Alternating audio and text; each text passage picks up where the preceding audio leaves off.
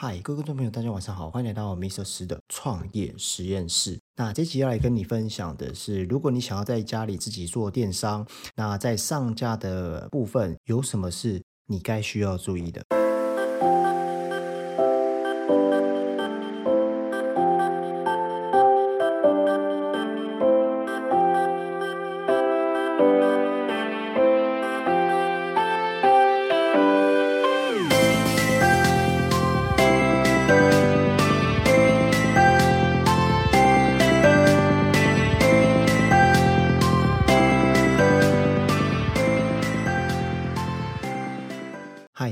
我是 Marty。那很高兴呢，又开始了今天啊第一季，然后第四集的课程。在上集呢有提到说，我们在上架的流程过程当中有什么是需要该注意的。那如果说你还没有听过我的频道，或者是你还没有啊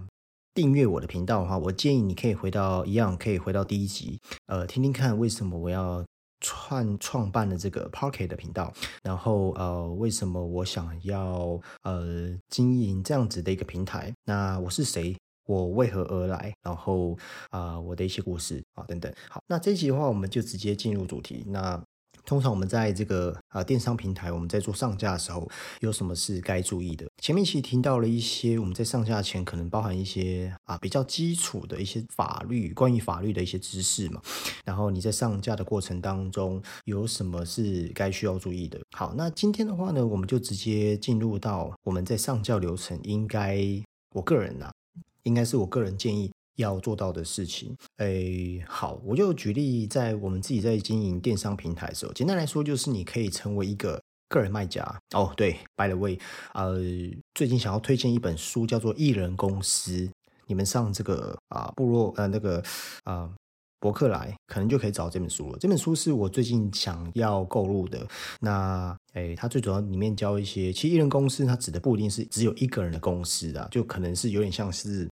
早期中小企业比较属于中小企业的一间公司，建议如果你想要自己创业或是经营个人品牌的话，这本书是呃可以买来看看的。好，那我们在做上架的过程当中呢，呃，先从关键字哈，上期有提到关键字嘛？那大部分的话，在经营电商平台的话，嗯，大概会有六十个关键字，也就是说，你这个商品名称的抬头，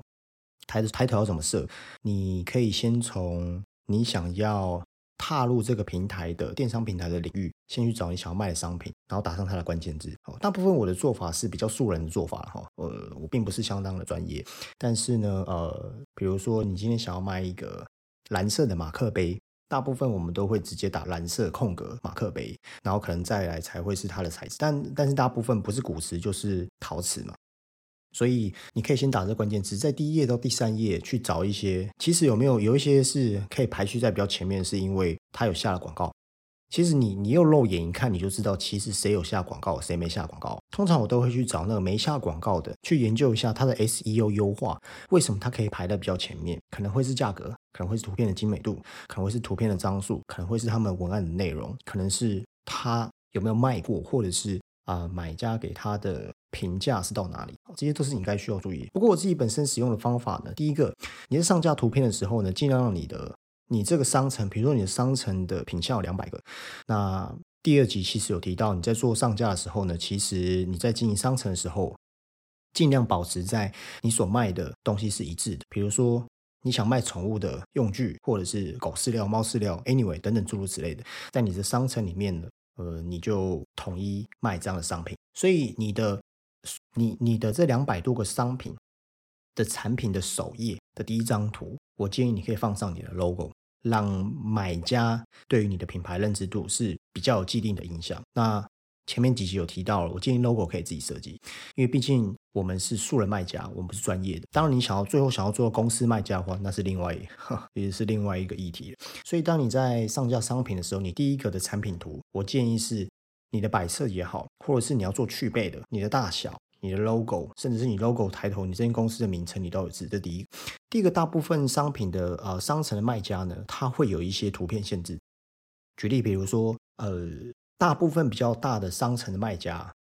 他们的产品图都是九张，所以我建议你九张都是放满。因为以我个人的经验跟研究的话，你商品的图片的满足度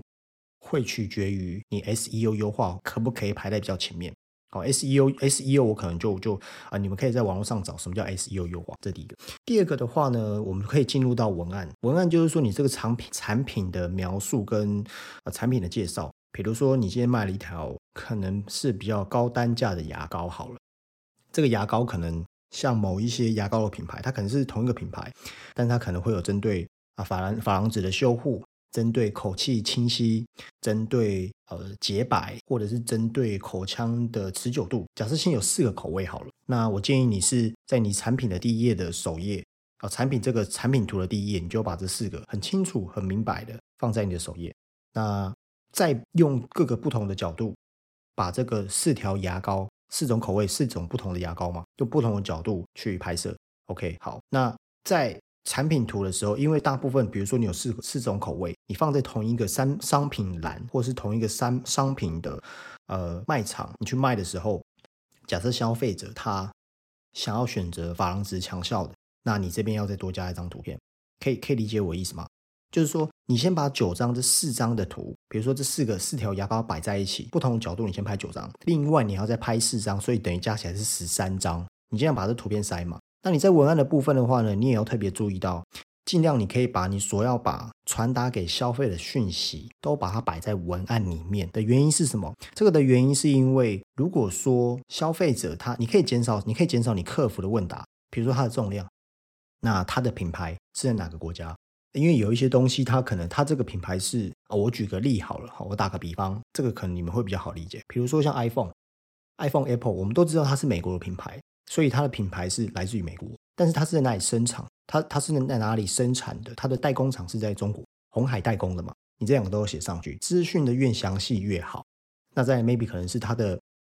容量啊，因为我要知道说我买一条牙膏我可以用到多久嘛。然后它的尺寸，甚至是你运送，因为有一些卖家他为了讲求方便，或者是有一些买家他们对于就他买东西很急着要，所以你也可以把你的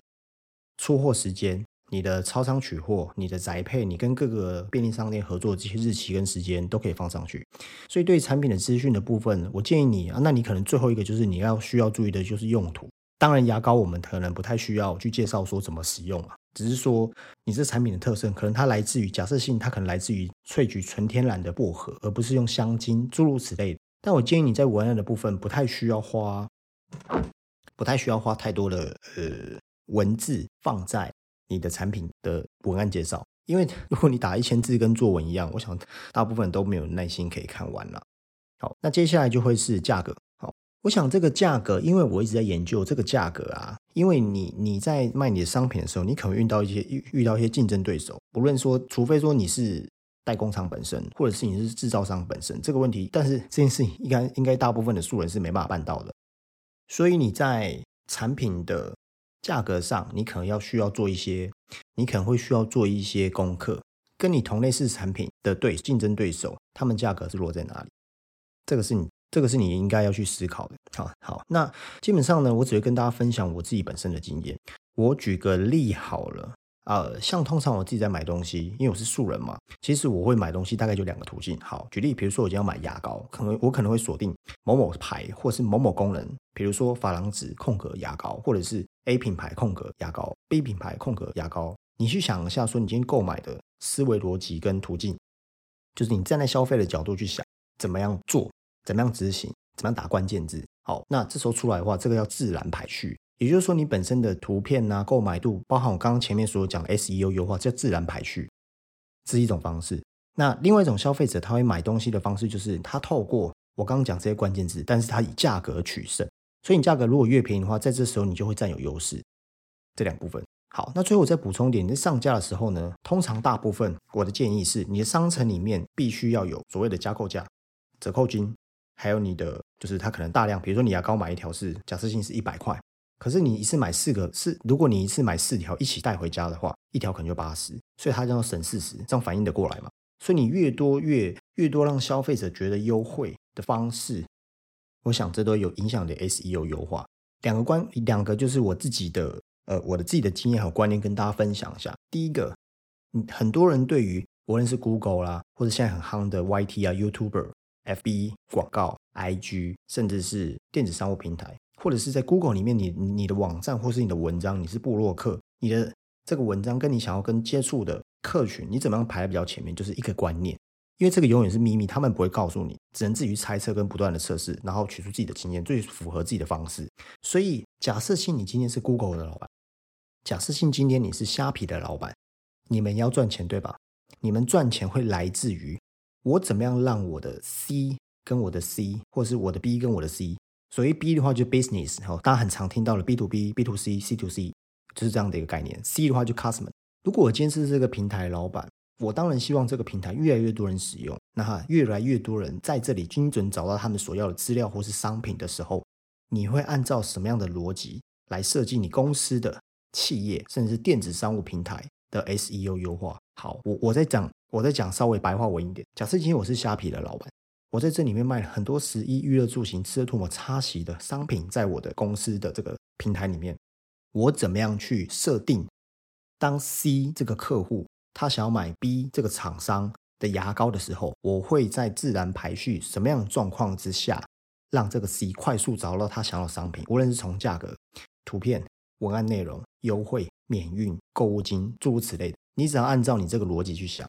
换位，我们换位思考一下嘛。我我打个比方，比如说我今天是一个虾皮的老板，因为我的平台越来越多人使用，有办法永续经营，我才能赚钱嘛。我帮助厂商把他动户的东西卖给客户，让客户瞬间很快的。预览这个网站就会想买，以它的价格跟买到他想要的商品的时候，我可能会有几个方向，可能这个只是这个只是一个猜测。我们就以牙膏来当举例好了。第一个，我希望你图片越多越好，而且你图片拍的很好，让消费让消费者在逛你的商城时候他一目了然。第二个，在商品的名称，你的关键字是非常精准的，比如说花王，呃，这个洁白二十四小时牙膏，那后面还有一些关键字。在你文案内容里面，你非常的叙详非常详细的叙述商品的重量、商品的尺寸、商品的产地、商商品的包装、运送时间、服务，这个商城的客服是不是很快的回复？你的商你的商品是不是有人买过？太多讲不完，你只要按照这思考逻辑去上架你的商品，我想这个部分应该就没有太多的问题。第二个，呃，在商城里面呢，我们到底要不要做免运？要不要做折扣金？要不要做购物金？当然，这也是我个人的。经验分享，我建议是要，你可以按按照你商品里面，比如说你两百个商品，你去计算一下，你从你的后台去看你的平均客单是多少。假设你平均客单是五百九，你想要达到的目标是六百，啊，这只是一个，这只是一个很细微的差别。但是呢，如果是我的话，我就会用六百到六百九之间，你只要消费在这个商城消费满六百到六百之间，就会有个折扣金五十，它可以拉高拉高你的客单。哦，因为羊毛出在羊身上嘛，你所有东西都可以合到你的成本里面。这第一个，第二个关卡是什么？第二个关卡，我的建议是，假设以刚刚的例子来说，我会设定一个满一千可能运费折半，再往上一砍满两千哦，或者是一千五，anyway 都可以，就是免运。因为以我跟其他卖家分享经验，跟我去上到了课程里面，每一个老师跟每一个卖家都在讲，其实这一招是有效，但是一些细节我就不太提，anyway 就是有效。你可以试着做做看，当然把你的成本合乎算在这里面，因为这是一个消费心理学，他会认为说，哎，他好像反正有一些东西，他一次一次买嘛，他省那个运费，而且这些东西他可能就是牙膏、牙刷，他都是会汰换的，或或者是肥皂，你可能你你的商城卖的是这样的东西，事实事实的研究跟证明还有数据是绝对有效，所以我建议你这件事情要做。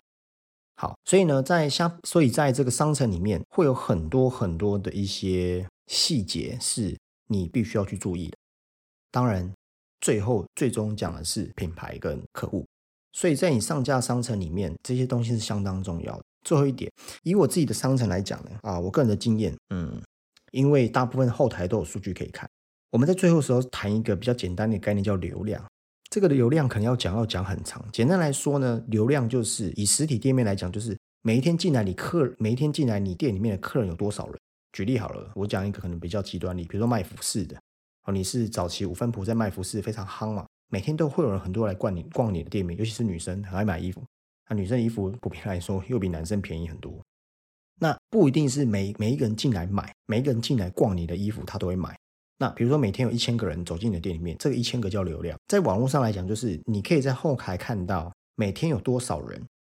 来你的商城看过你的商品。哦，这大部分电商平台都会有这样的数据。这个流这个流量呢，怎么增加？百分之百，而且一定可以看得出来，就是你的商品商品数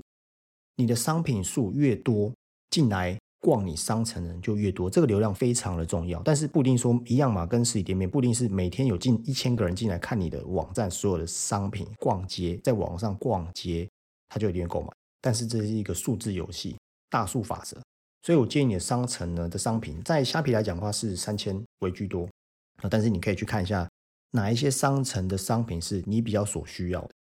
OK，这件事情非常重要。那今天就大概跟大家分享一下我的工作日志啊，我有有一直提到说，其实 Pocket 算是我的工作日志的一个部分。那我把我在里面的实物的经验啊，免费的跟大家分享，但我讲的不一定是对。那我透过 Pocket 建立自己的频道，然后记录自己的工作，因为网络上的东西是它这是可以可以可以延续的嘛，我可以把它当成我将来可能两年到三年之后。我更有成绩的时候，我再回来听，那我会修正这样。那以上呢，就是今天跟大家分享。诶，如果一个人想要做电商，哈，跟我一样从素人起家，那有什么是你该注意的？很开心可以跟大家这样子在空中聊天。那我们就下次见喽，拜拜。